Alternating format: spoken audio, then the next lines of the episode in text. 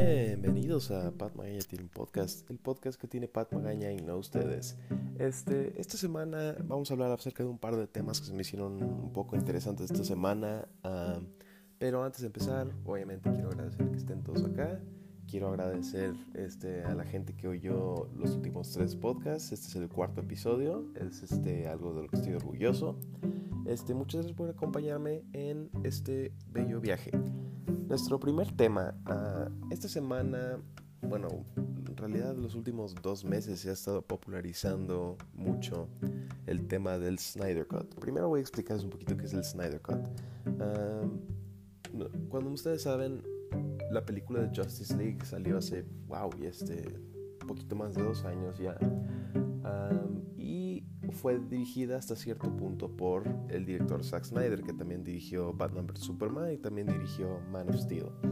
Ah, estas dos películas son un poco controversiales por cómo tratan a los personajes o tal vez la temática, la historia, las complejidades morales a las que se mete, pero eh, muy famosamente o desgraciadamente en un periodo casi final durante grabación, durante producción, em, Zack Snyder tuvo que enfrentar un problema familiar muy cañón, una tragedia personal muy, muy cañona, y tuvo que retirarse del proceso de grabación.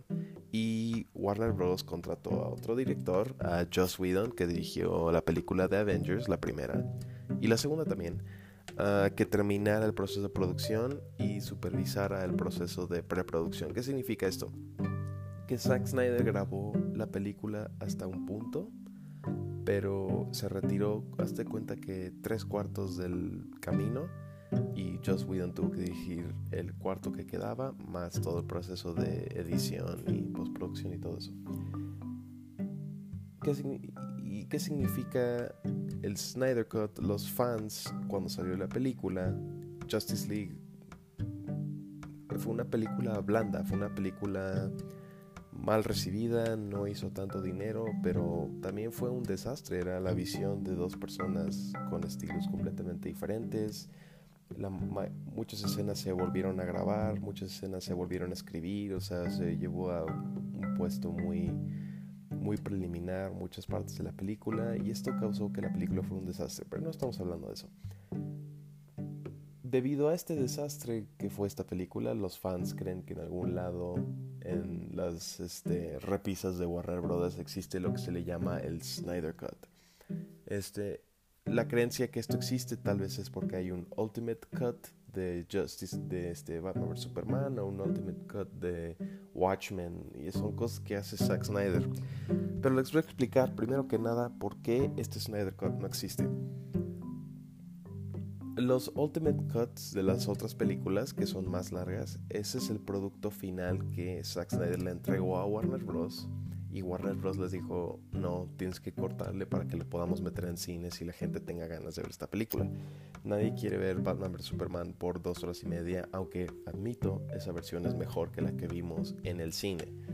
Es más completa, como que te explica más cosas, el plan no está tan convoluido. Digo, sigue sin ser la mejor película del mundo tampoco, pero no se vuelve la peor película del mundo como sería si fuera la versión del cine. Este, pero lo que entregó Zack Snyder a Warner Bros. no fue un producto terminado, fue todo lo que él había grabado en secuencia, o sea, todo lo que él había grabado sin efectos especiales, sin otras cosas. Ten en cuenta que cuando no tienes un producto terminado, no puedes hacer ningún juicio como quítale esta parte, quítale esto, quítale el otro, ¿no? Entonces no hay un Snyder Cut por eso. La diferencia entre esto lo que les digo que entregó Zack Snyder lo que entregó con, con este Batman vs Superman, por ejemplo, Batman vs Superman ya era un producto terminado de dos horas y media que Warner Bros. le pidió que cortara y con Justice League el, produ- el producto ni estaba terminado, todavía faltaban escenas y ni siquiera tenía nada de postproducción ya agregado, la peli no estaba editada. Entonces, por esto yo creo que no existe el Snyder Cut, aparte, este, igual y Warner Bros. haría algo y lo llama el Snyder Cut, pero un Snyder Cut así en específico no existe, no, no está no hay uno. Y aparte involucraría que Zack Snyder regresara a dirigir parte de sus escenas y que muchos de los actores regresaran a volver a actuar sus escenas que ya hemos visto que no están muy disponibles o no, o no quieren hacerlo por razones que se entienden. O sea, es una película que marcó el final de la carrera de Ben Affleck como Batman, ¿no? el final de Henry Cavill como Superman. Ezra Miller todavía va a ser una película de Flash y ya sabemos que va a haber otra de Wonder Woman y otra de Aquaman. No estamos seguros dónde está Cyborg, pero es una, no sé, es, no, no es un esfuerzo que vale la pena tanto por eso, por la participación de la gente y también porque costaría millones y millones de dólares. Que, mira, te la tomo si Justice League hubiera hecho un billón y medio de dólares y no lo hizo. Y creo que le ganaron como 13 películas en, en otros lados del mundo. Es una película que falló como película en el sentido monetario. No llegó, creo que ni llegó a su presupuesto. Y cuando pasan ese tipo de cosas como que un estudio se rehúsa a hacer una secuela o otra película, sea como sea aclamada la película o lo que sea, si no haces lo suficientemente dinero, ¿para qué hacer una secuela? Y aparte que no hizo billones y billones de dólares, tampoco su recepción crítica estuvo tan buena su recepción popular tampoco estuvo tan buena. Tal vez tiene más atención ahora que están pidiendo el Snyder Cut, pero como ya mencioné, este Snyder Cut es muy, muy, muy probable que no exista. De hecho, lo más improbable ahora es que exista. No, no hay ninguna repisa con una caja que dice este es el Snyder Cut, porque el Snyder Cut no, no había un producto llamado Snyder Cut para empezar. Pero entonces por esto que le quería decir. Y aparte es una mala idea no es una buena idea hacer un Snyder Cut. ¿Por qué? Porque uno no garantizas el éxito de la película con que sea un Snyder Cut. Ok, Zack Snyder tiene su nicho de personas y yo soy fan de superhéroes, pero tengo que admitir, Batman vs. Superman no es una buena peli. No es, no es horrible. no está súper mal. Es, es, mala, está mal construida, está, tiene escenas que están mal, o sea, está mal escrita. Ben Affleck es la mejor parte de la película y, bueno, Gal Gadot, los minutos que está ahí, también es la mejor parte de la película, pero no es una película que esté bien hecha, no es una película que fue una película que fue hecha por ejecutivos que querían más dinero y dijeron Batman vs Superman es dinero fácil. Y lo fue, fue dinero fácil, aunque fue una mala película. Y creo que el hecho de que esta película fuera tan mala, como que afectó la, la actuación que tuvo, o el, este, no sé, el performance, es que no me acuerdo la palabra exacta para decirlo en español, el performance de la película de Justice League. Es, un, es una producción con muchos problemas y aparte DC a este punto ya no puede competir con Marvel en ese nivel, ya no puedes empezar todo un universo cinematográfico porque tendrías que en algún punto copiar a Marvel, tendrías que en algún punto copiar a Harry Potter o otros universos cinematográficos famosos. Y ya no es algo que sea buena idea, no es algo que sea viable, no es algo que valga la pena como inversión. Y aparte ya vimos que las películas que no están conectadas con, con el resto de las películas en términos de, de, DC salen mejor. O sea, Shazam es una de las mejores películas del año. O sea, está, está bien hecha, está bien actuada, tiene corazón y, y no, no se complica con conectarlo con ah, este, la destrucción de Metrópolis de hace cinco años. Como, no, no, nosotros no necesitamos eso a este punto. Tenemos un universo cinematográfico, nada más queremos ver una peli divertida a este punto, ¿sabes? O sea, hubo algún punto donde, oh, wow, en la de Hulk hay un camión que dice Stark, pero en este punto ya no, porque sabemos que hay un universo conectado, no necesitamos otro necesariamente. No sé si es mala idea tener otro, pero la verdad es que las películas de DC, hasta donde yo veo, funcionan mejor cuando se concentran en hacer una buena película y no se concentran tanto en meter todas las cosas de las otras películas. O sea, Aquaman por eso me gusta tanto, porque es mínimo. Mencionan a Steppenwolf una vez y el resto de la película se concentra en el viaje de Aquaman. y creo que esa es la fórmula ganadora para este, las películas de DC. Déjenme saber qué piensan ustedes, si ustedes quisieran que Warner Bros. se tratara de hacer un Snyder Cut. Mm, como ya les mencioné, a mí en realidad no me parece viable, no me parece buena idea, no me parece, primero que nada, que exista. Pero eh, déjenme saber qué piensan en mi Twitter, arroba Pat is an idiot.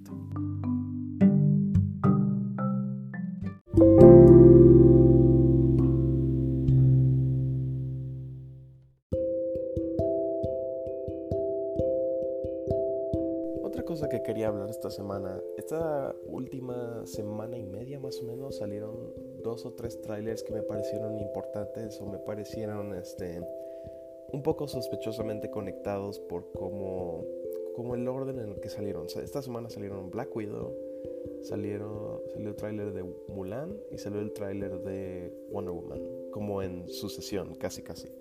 Y aunque solo dos de estas películas están conectadas por compañía, no sé si sea coincidencia o no, pero me parece un poco conectado, un poco este... No sé, suena como un poco más de una casualidad, pero no estamos aquí para hablar de esto. Estamos aquí para hablar del tráiler de Black Widow. Eh, salió el tráiler de Wonder Woman. Les deseo mucho éxito. La verdad, la primera me gustó mucho. La primera me pareció una genialidad en cuestión de cuando salió en cuestión de lo que trata y se me hace, creo pues hasta ahora la mejor película de superhéroes acerca de, una, de un personaje mujer, aunque admitidamente esta es una barra muy baja, o sea, nuestra barra era Catwoman. Y, este, salió Captain Marvel y Captain Marvel está bien, Una Woman se me hace mejor película, creo que los primeros dos tercios son muy buenos, el tercero está, eh. Pero esos dos tercios buenos de película son, están bastante bien hechos. Pero estamos aquí para hablar de Black Widow. Uh, ¿Por qué estoy emocionado por Black Widow? Uh, aparte que es un personaje que a mí me gusta, es un personaje que ya tiene una base, pero al mismo tiempo me preocupa esta película un poco. ¿Por qué? Esta película toma lugar antes de Infinity War. Es entre Civil War e Infinity War lo que pasa con este, Natasha Romanoff cuando se vuelve fugitiva. Eh, si ustedes no se acuerdan, en los eventos de Civil War ella se vuelve del equipo de Iron Man, pero ayuda a Capitán América y a Bucky a escapar este, del gobierno, por lo tanto se vuelve fugitiva y luego ya la vemos en Infinity War con Capitán América y Falcon y, y como fugitiva. Este, pero Mm, spoilers para Endgame, supongo. En Endgame ella se sacrifica para conseguir la gema del alma. Fue un momento muy emocionante en la película, fue un momento que yo me sorprendí mucho que se tomaran esta edición. O sea, sabía que uno de ellos iba, uno de los Avengers iba a tener que morir, pero tan pronto me acordé de que la gema del alma necesitaba que alguien muriera para conseguirla. Mientras estaba viendo la película dije, uno de estos va a morir y otro va a morir al final. No sé si es Capitán América, no sé si es Iron Man, ya sabemos que es Iron Man, pero la historia de Black Widow se me hace una historia muy... Se me hace una historia muy linda de redención, de, de recuperar la humanidad inherente que cada persona tiene. Pero no sé si una película de solo ella agregue ¿Sabes? O sea, lo que quiero decir es que la historia que tenía Black Widow yo creo que era suficiente en cuestión de ella la presentan como una asesina, como una espía mentirosa en Iron Man 2. Nos cuentan un poco más de su pasado en la de Avengers, nos cuentan que ella había sido mandada a matar, mandaron a Hawkeye a matarla, Hawkeye decide no hacerlo y ella como que le debe su vida y empieza a trabajar para Shield. Y luego vemos más allá como en este Winter Soldier como que empieza a cuestionar a la gente para la que trabaja, aprende a confiar en la gente que está alrededor de ella y ya para Civil War este tiene una familia, tiene esta familia con los Vengadores, tiene esta esta fuente de, de seguridad y luego ya para Infinity War y Endgame termina sacrificándose por las personas que perdió, por las personas que son su familia. Y esa es una buena historia, ¿no? Si la pones en esos términos, si la pones como en rasgos generales de qué pasa por película, es una buena historia. es una historia bien, bien hecha. Yo creo que es una historia igual de bien hecha que la de Capitán América o Iron Man. Creo que esas son las... Bueno, y Thor.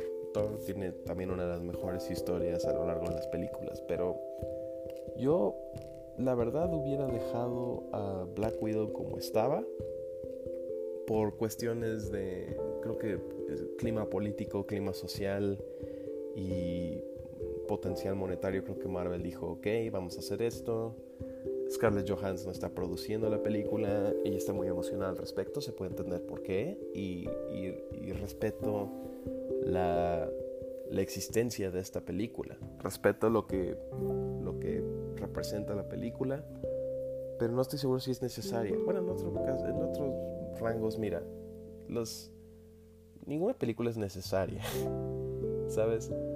Pero bueno, Black Widow en específico es algo que me parece un poco innecesario, pero no vamos a hablar de eso, voy a hablar de, lo emocionante, de lo que está padre. ¿Qué podría estar padre de la película de Black Widow?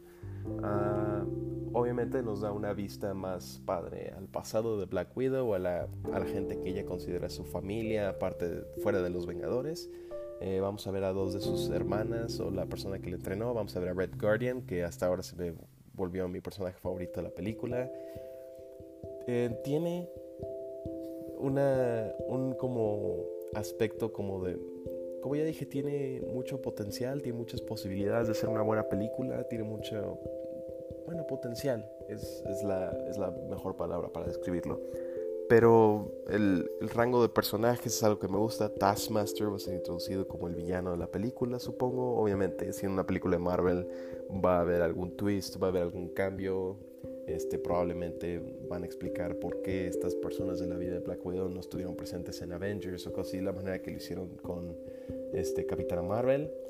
Eh, es una película para la que estoy emocionado y la voy a ir a ver porque soy fan de Marvel y soy fan de, de Black Widow como personaje. La iré a ver y tengo altas expectativas porque es Marvel y a este punto saben que la fórmula funciona pero también tienen que presentar una historia padre. Por eso el éxito, el éxito de Black Panther se puede ver por ese tipo de cosas que ya las audiencias sí, ya saben la fórmula, ya saben que las películas de Marvel básicamente son Iron Man con un par de cambios, pero al menos el hecho que le agreguen un poco de sustancia es algo padre. Se puede ver eso en Black Panther, como ya mencioné.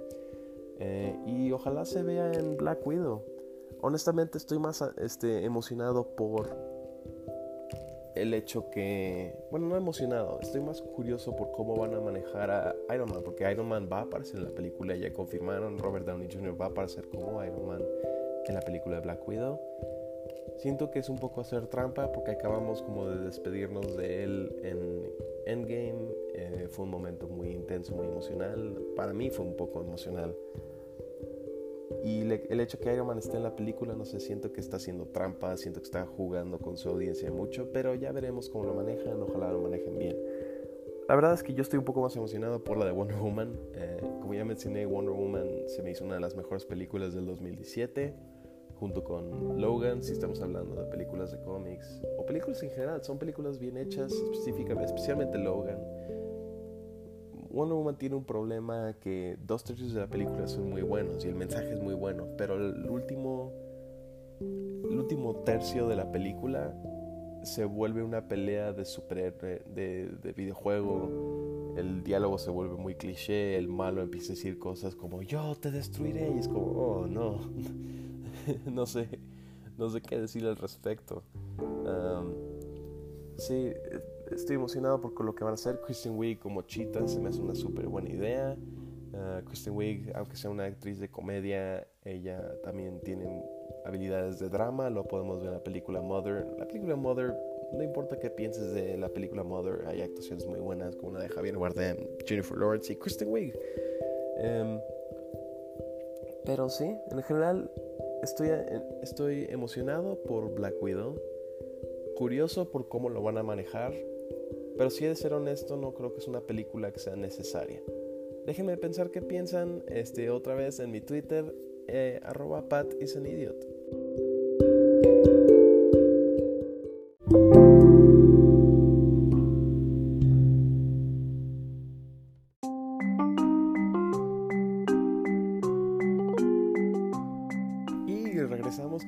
Segmento favorito, uh, nuestro, bueno, nuevo segmento favorito. Pat Magaña recomienda cosas. Esta semana vamos a recomendar una serie de televisión y una película como la semana pasada. Esto no va a ser lo que hacemos todas las semanas, otros shows. Pero esta semana hay un par que se me hicieron interesantes que vieran ustedes. Si a ustedes les gusta Pat Magaña tiene un podcast, también les va a gustar varias series y varias películas que les voy a recomendar aquí. Entonces empecemos.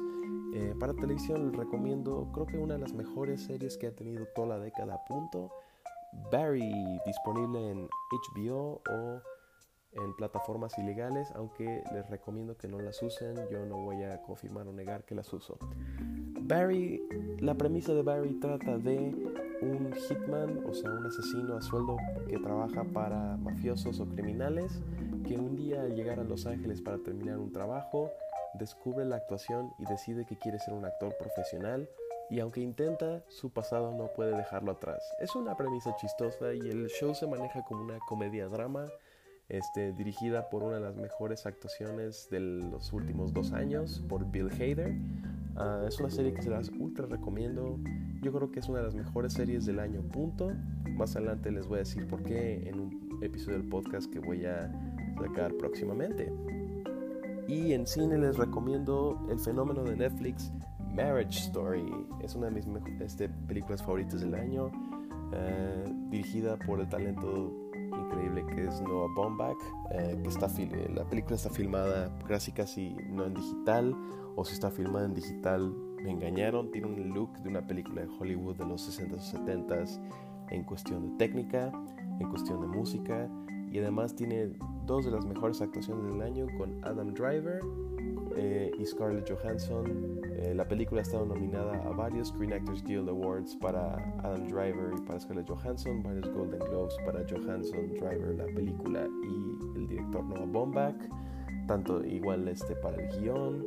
Es una película que está muy bien hecha, es una película que es preciosa, es una película que vale la pena ver.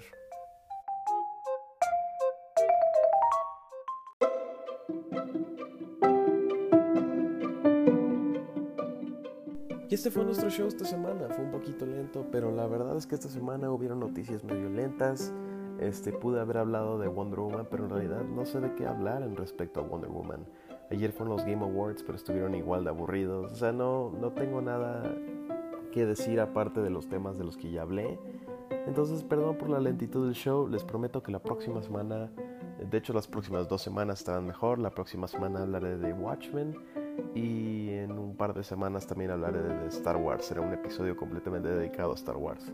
Gracias por estar conmigo. Yo soy Pat Magaña y ustedes no. Hasta luego.